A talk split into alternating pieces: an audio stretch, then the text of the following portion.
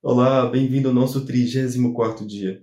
Algumas pessoas pensam que a partir do momento em que elas receberam Jesus, irão viver uma vida completamente alinhada, completamente perfeita, sem nenhum problema.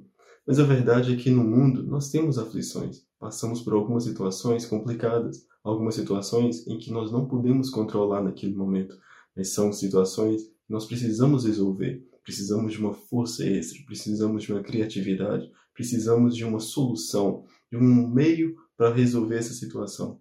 Ou seja, nós não vamos ficar isentos de tudo, independentemente se nós cremos em Deus ou não. Mas a verdade é que quando nós cremos em Deus, nós temos um fator extra.